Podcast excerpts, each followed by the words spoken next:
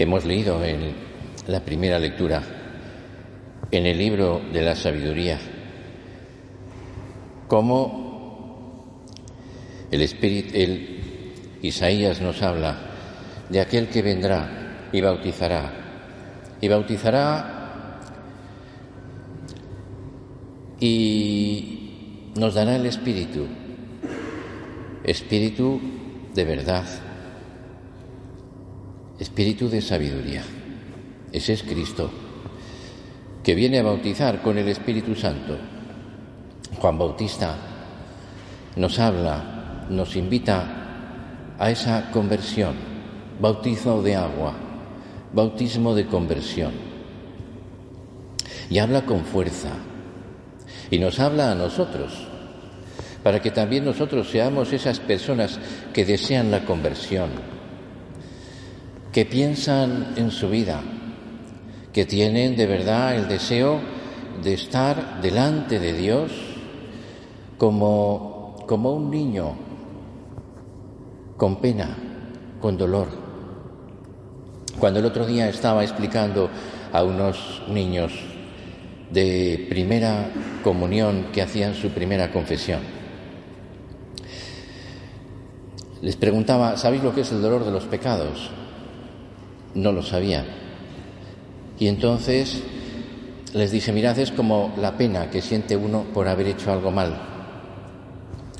Y entonces uno levantó la mano y dijo, ah, el otro día le di una bofetada a mi hermana y me eché a llorar. Digo, eso es la pena, eso es la pena. Quizás el año que viene le darás una bofetada y luego otra. Y no te echarás a llorar, porque habrás perdido quizás lo que eres ahora. Y pensaba que eso es lo que nos va a pedir Dios para entrar en el reino de los cielos. El que no se hace como un niño no entrará en el reino de los cielos. El que no tiene esa sensibilidad respecto a, su, a sus pecados, a sus miserias, no entrará en el reino de los cielos hasta que no esté purificado, como un niño que siente dolor, la pena de haber hecho un daño, la pena del amor. Y hoy quería que pensáramos en esa Madre nuestra, que es Madre de Misericordia. El Papa Francisco ha añadido esta letanía, Madre de Misericordia. Y qué bonito es que lo haya hecho. Madre de Misericordia, salud de los enfermos, consuelo de los afligidos, refugio de los pecadores, auxilio de los cristianos. ¿Cómo nos comprende? ¿Cómo nos entiende nuestras flaquezas? ¿Cómo nos excusa delante de Dios? ¿Cómo facilita el camino siempre tiene preparado el remedio, aunque parezca que ya nada es posible, decía San José María en Amigos de Dios. Tiene tanto poder. Nos alcanzará lo que le pidamos, porque nos lo quiere conceder, porque es una madre. Y es un buen día hoy para que le pidamos que nos preste su corazón para que podamos querer a todo el mundo. Decía el Papa Francisco hace algún tiempo, veo la Iglesia como un hospital de campaña tras una batalla. Y es así. La Iglesia está en medio de tanta soledad, de tanto abandono, de tanta desorientación, de tantas personas heridas. Y nosotros tenemos que sufrir con los que sufren y valorar a las personas y mirarlas de otra manera, porque ser misericordiosos lleva consigo alcanzar la misericordia de Dios, la compasión de Dios. Escribía un sacerdote, el creyente está llamado a tener en sí la ternura de Dios Padre para la humanidad sufriente. Por tanto, se trata de buscar el contacto con la persona que sufre. Y cuando estamos en contacto con esas personas, vamos transformándonos en personas distintas. Se cambia nuestro corazón, se vuelve comprensivo, se vuelve respetuoso, mira más allá de la apariencia. Y vamos poco a poco aprendiendo a mirar como la Virgen, a todo el mundo, a mirar, valorando más lo que sufren las personas que lo que hacen o no hacen, valorando a las personas por eso que están sufriendo. ¿Valoramos así? Qué fácil es juzgar, ¿verdad? Qué fácil es condenar. Qué fácil es ponerse por encima. Ver los pecados en los demás y no en nuestra alma. Pero esta humanidad necesita de verdad esa misericordia, porque hay heridas profundas, porque la humanidad no sabe cómo curarlas, o cree que no es posible curarlas, decía el Papa Francisco. Y hay heridas que no pueden curarse con yodo y vendas, que requieren caricias en el alma y costuras en el corazón. Y tenemos, miramos a nuestro alrededor y podemos mirar también en nuestras familias y quizás estamos afectados de los frutos de esa epidemia demoledora de separaciones matrimoniales,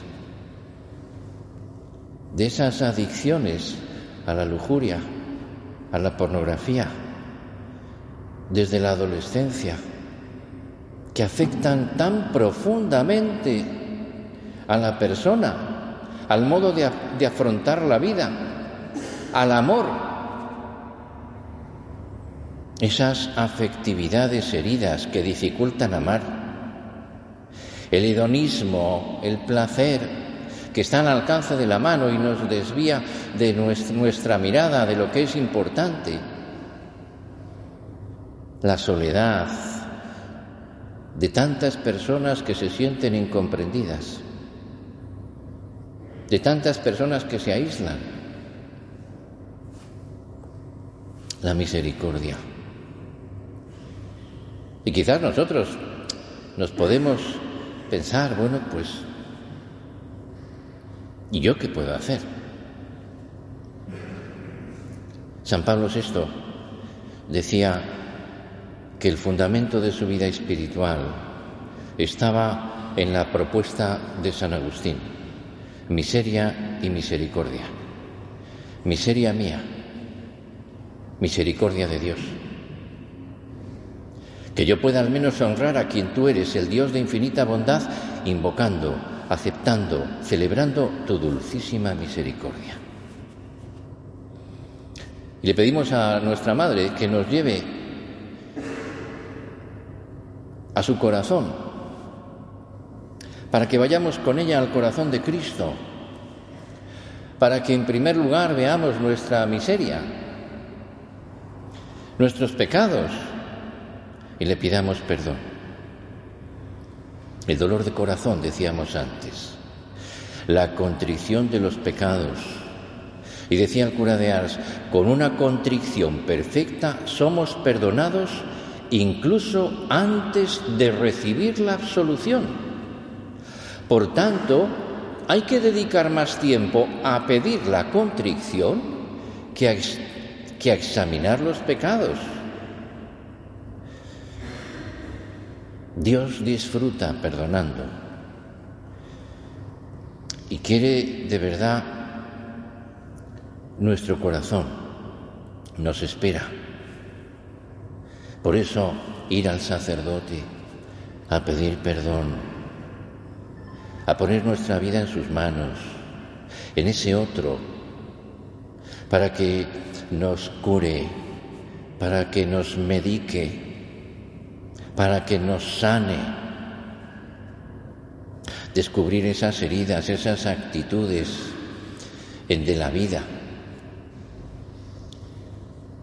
que quizás no queremos reconocer. Pero ¿cómo sabemos si tenemos algo que cambiar cuando no somos felices? La tristeza es aliada del enemigo, decía San José María. La tristeza es el pozo de que algo, algo no va bien en mi vida. Por eso es un momento bonito para hacer examen.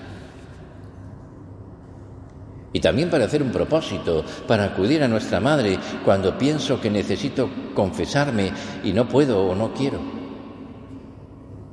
Madre de misericordia, Señora, ten compasión de este pobre pecador. Hace unos años estaba en Valencia, ahí me, me emocionó bueno, yo creo que ya lo he contado quizás, pero no lo voy a contar entonces.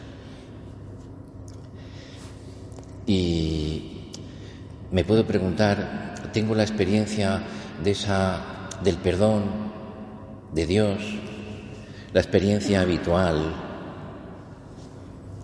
de que Dios me cura, me sana, me perdona, de que me devuelve la paz, la alegría. Y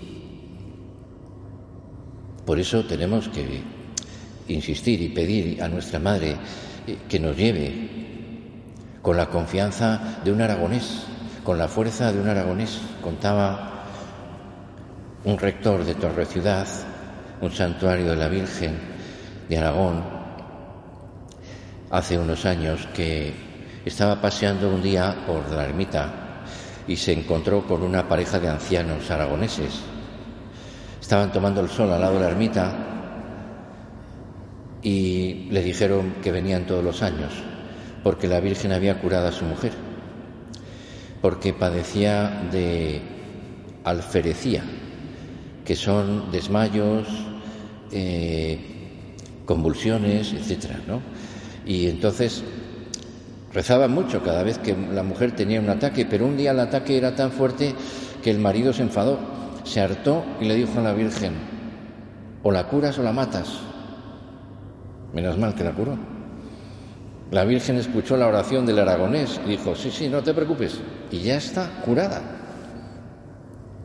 La exigencia que nosotros podemos tener con nuestra Madre, ella lo entenderá y ella nos curará. Pues que tengamos de verdad el deseo de que Dios tenga misericordia de nosotros, pero antes que nos ejercitemos en ser misericordiosos, porque entonces alcanzaremos la misericordia. Madre de misericordia, refugio de los pecadores, ruega por nosotros.